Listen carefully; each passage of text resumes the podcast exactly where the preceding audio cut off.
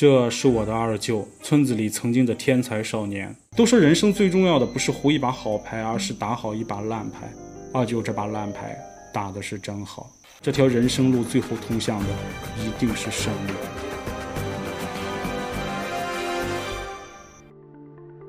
欢迎来到四零四档案馆，在这里我们一起穿越中国数字高墙。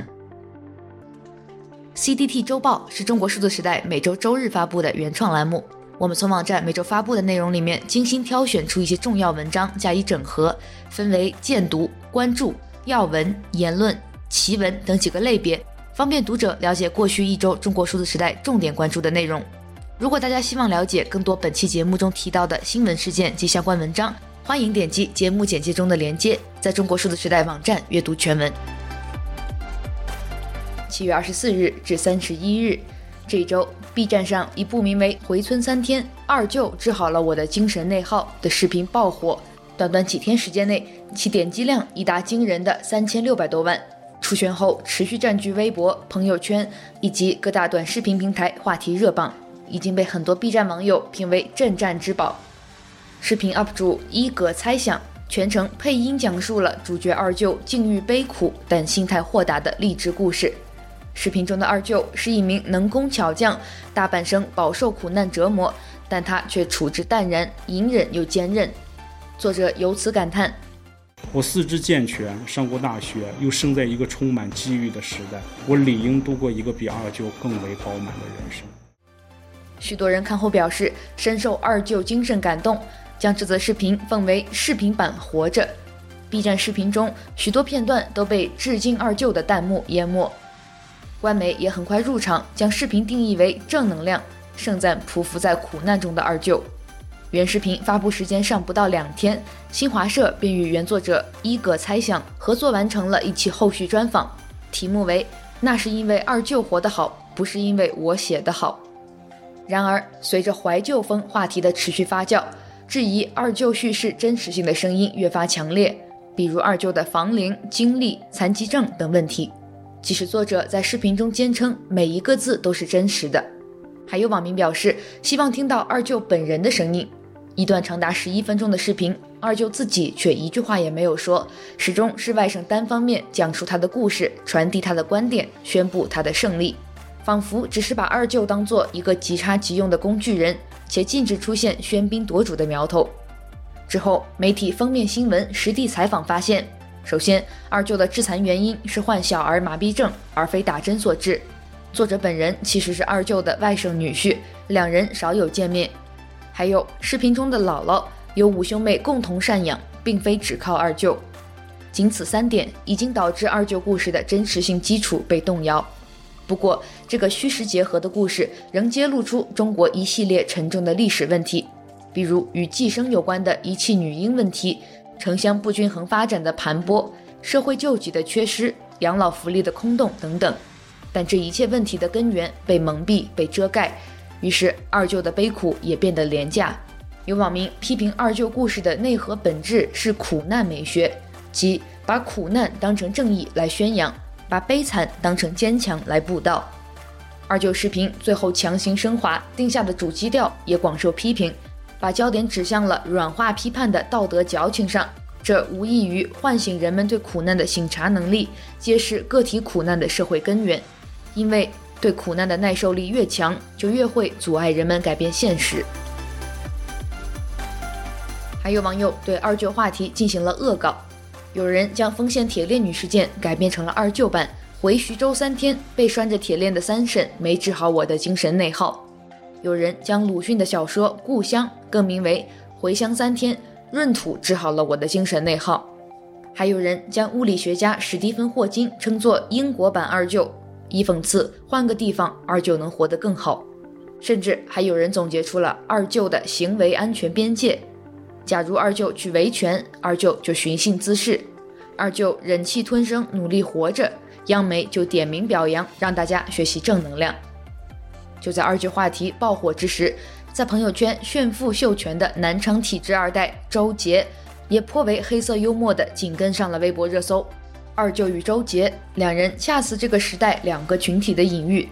有人默默承受高速发展遮掩的沉疴，有人光明正大掏空国产，享受所谓大国的荣耀。原本一个人不会天生幸福，一个人也不会天生苦难，但现实却使他们的人生仿佛皆为注定，相伴相生，互为因果。前者对苦难的隐忍，成就了后者的朋友圈。没有二舅的负重前行，哪有周杰的岁月静好？已经有人感激周杰们带来了服下二舅鸡汤后现实感的回归，说二舅三天治好了我的精神内耗，而周杰三秒又让我复发了。一周见读。七月二十五日，B 站 UP 主一格猜想发布了一段名为《回村三天，二舅治好了我的精神内耗》的视频，火爆了 B 站、微信朋友圈、微博和各大短视频平台。该视频的浏览人次已达到数千万，巨大的流量带来了舆论震荡，一时间全网莫名刮起一阵怀旧风。然而，这段视频在几天内引发了强烈争议，有网民大赞视频是现实版的影片《活着》，官媒也入场加持，将视频定义为正能量。但有网民则指出，该视频一些事实细节成疑，并且有美化消费苦难的嫌疑，从多个角度提出了批评。同时，许多人也将二舅的安贫与南昌体制二代周杰炫富事件同时进行对比评论。在中国数字时代本周收集的文章中，有七篇关于二舅和周杰的文章，引擎四零四。二零二二年七月即将过去。中国数字时代搜集整理了从六月二十四日至七月二十日这一个月期间反映国内热点事件的部分网络视频，以时间为序进行混剪，制作了阅读视频《七月之声》，向四月之声致敬。七月的热词是算政治账，当经济下行压力巨大时，只能以政治账作为将清零进行到底的借口。七月的王宇栏目中，中国数字时代梳理了安倍遇刺。因烂尾楼导致的停贷潮、江西国企员工炫富和二舅事件中值得关注的观点和讨论，请见 CDT 王宇。二舅和周杰是这个时代最真实的隐喻。兵团是一个在新疆维吾尔自治区运作的国营准军事企业集团，它集多种身份于一身，包括地区政府、准军事组织、监狱管理机构、媒体帝国、教育系统。和世界上最大的国营企业之一。具体来说，兵团管理着新疆地区大片农业和工业用地，占新疆四分之一的可用耕地，并且持有至少两千八百七十三家公司的多数股权。这意味着兵团和全球的供应链相连接。今天我们来关注关于兵团扮演的镇压维吾尔人的关键角色。人权基金会推出维吾尔人强迫劳动检查器。和丑陋的中国民族主义的相关报告，请见本期 CDT 报告会。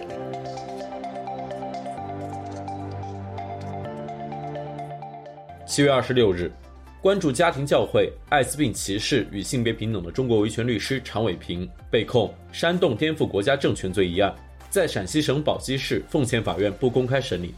这是在他于二零二零年十月被秘密关押、遭遇酷刑、不让睡觉、只给很少的饭吃。疲劳审讯，历经漫长等待后，终于被确定的庭审时间。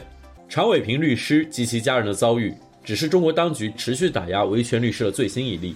本期节目，我们从常伟平律师的经历谈起，回顾中国维权律师群体的兴衰简史。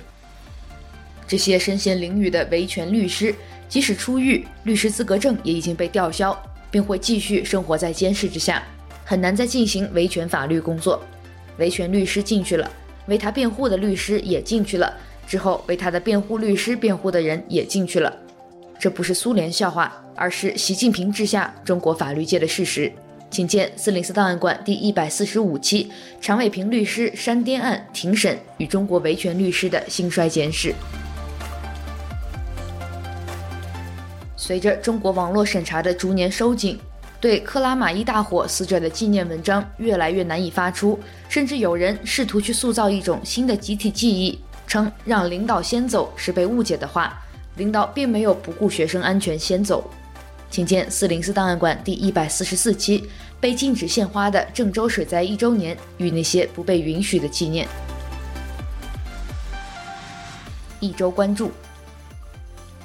近日，南京玄奘寺被网民曝光供奉日本战犯牌位，消息引发全网愤怒，舆论要求将此事彻查到底。我们经过大量走访调查工作，最终将吴阿平锁定在明确位置后，七月二十二日找到吴阿平。为争取时间，我们就近联系了当地公安机关，并对吴阿平开展突审工作。七月二十四日，南京市委市政府调查组迅速公布调查结果。名为吴阿平的一名九零后修行人，因涉嫌寻衅滋事罪被逮捕。当时是因为生活上、工作上都特别不顺心，压力特别大，晚上根本就经常睡不着觉，然后做噩梦，然后那个时候又正好在看南京关于南京大屠杀的一些书。结果后来做噩梦的时候，就总是会梦见，会梦见这几个人，然后就觉得觉得他们的鬼魂缠绕着我，所有被我伤害到的人道歉，就是真的是不知道做什么能够弥补。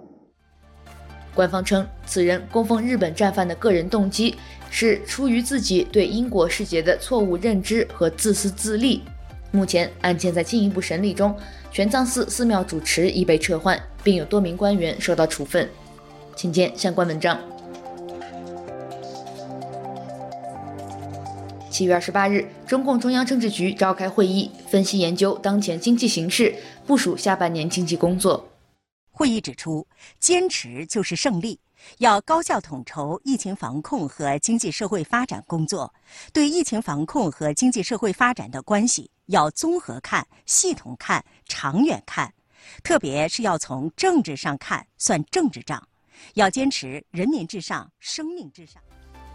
会议的相关新闻在中国社交媒体上引发热议，尤其是“算政治账”这一提法。随后，官媒关于此次会议的新闻微博都开启了精选评论模式，或是直接关闭了评论区。请见翻车现场。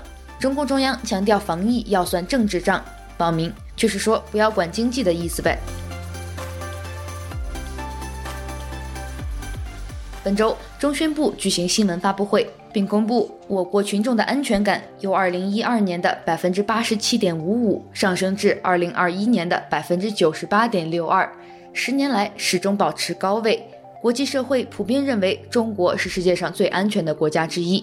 然而，多个官媒账号的消息评论区惨遭翻车，还有网民质疑这一安全感指数是如何统计计算得到的。请见相关文章。一周惊奇。二零二零年，全国有超过四千五百万人次本来应该住院的患者，因为某个原因没有住进医院。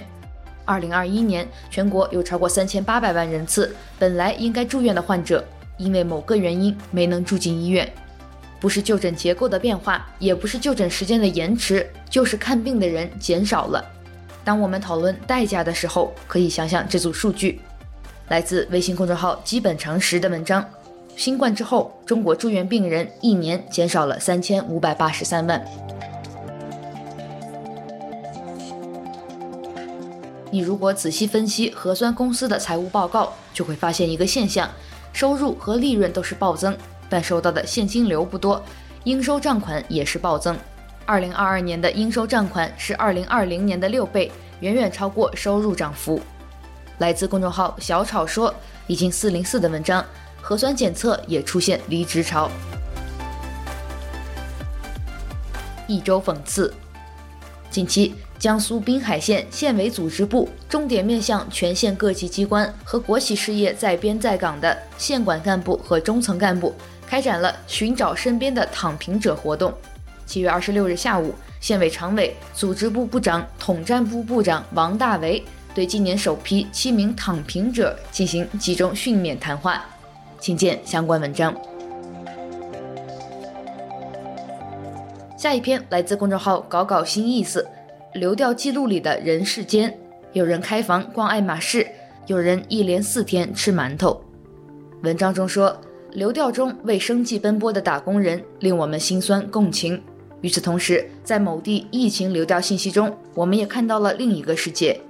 无法确定这些人是否如网传的那样都是体制内工作人员，但这样的生活，这样的轨迹，足够让我们感受到生活的折叠。一周故事，本周的第一篇故事来自微信公众号“售楼处”，送养公告收集者的二十年。每次回国，兰妮都会去各地图书馆查当地报刊。他收集到了五十多个城市的公告，从《羊城晚报》、《湖南日报》、《长江商报》，再到《云南日报》、《安徽青年报》等。找的公告多了，他开始注意到一些细节。现有的数据里，有三十六个孩子捡拾自广西全州县，其中四个孩子的捡拾地写的是泉州计生部门。泉州的邓小周家说，儿子一九八九年生，一岁左右被抱走。而根据兰妮的寻亲经验，中国被国外家庭收养的孩子，基本上是一九九一年及之后出生的。一幅大的惊人的拼图，随着十几万碎片归位，全貌隐隐浮现。他原本是一个很喜欢热闹的人，时不时拉着工作室其他人一起聚餐、出去玩。但现在他已经很久没在外面吃过饭了，也没出去看过电影。经济是一方面，还有一部分是完全没有这个心力了。他试图拼回感染新冠之前的那个自己。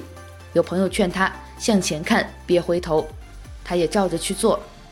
可能是我自己的问题，他说，我还是有一点难以释怀。这是一篇来自公众号“偶尔治愈”的文章。一位新冠患者被网暴之后，才知道他在北京有房有车有户口，每年可以出国旅游两次那种。毅然润掉，一定有充足理由。他说：“这是一个不断强化决心的过程，就是为了自由。这些年社会事件太多了，每一件都推动我出去。最后推动我的还是徐州铁链女。”因为我也有女儿，有天我忽然发现，其实我女儿和铁链女就差那当头一棒。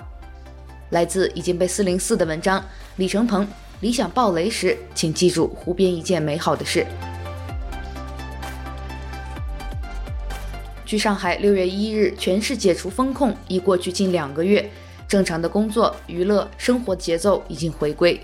过去两个月的生活暂停，让不少身在上海的人陷入了一种虽然身体自由了，但心理上仍处于封控之中的微妙状态。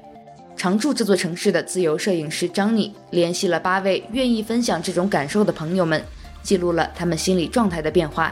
请见已经被四零四的文章，来自 BIE 别的那些留在过去两个月的上海里的朋友，以及一篇来自象牙的文章，疫情之后。一位七十一岁的上海老人决定独自往越南去。最后一周声音，第一条来自冰川思想号：小镇做题家最可怕的不是被嘲讽，而是加速没落。过了三十年，什么都没有改变，我们依然是一个小镇做题家的世界，只是所有人都变得更加现实、更加稳定、更加缺乏对未来的期望。他的确不值得被嘲笑，他只是没落了，丢掉了改变命运的向上的积极的梦想的一面，而变成了刻板的失衡的和无助的一个状态。他曾经是改变这个世界的力量，如今变成了固化这个世界的力量。以及一篇同样讨论小镇做题家的文章，来自常识和洞见。首先要定义小镇做题家，超越小镇做题家，不需要杰出。只需要相信自己书本上所学到的东西，并努力践行。从这个意义上，是否是做题家，不在于血统、出身、知识，而在于选择。第二条是一篇已经四零四的文章，来自量子学派，红黄码元宇宙游戏的尽头。作者这样评论健康码：在花样百出的玩法，在丝滑又人性的算法。再牛逼哄哄的 MR 设备，怎么抵得上这样人玩人的游戏呢？无需司法介入即可限制自由，无需程序审核即可动用权限，无需议程解释即可模糊处理，而且全社会都必须配合。你躲在系统背后，像开了上帝之眼，成为了更高级的文明，可以肆意遥控人间。最后，七月二十九日。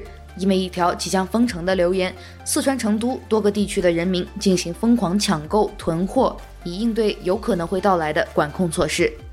微信公众号“熊快乐”在文章《昨夜不是平安夜》中这样评论：演出结束，有的人回到了笼子，在梦中哼唱“爱是最好的答案”；有的人停止了挥鞭，他们都感叹真是辛苦的一天呢。我们遭的这些罪，难道真的是像彗星一样，是一种所有人都不可控的天灾吗？不，不是所有人都不知道，是只有我们不知道。我们真的想以为那是一颗彗星，假装忘记这颗彗星的来去，可实际还是人在做决定。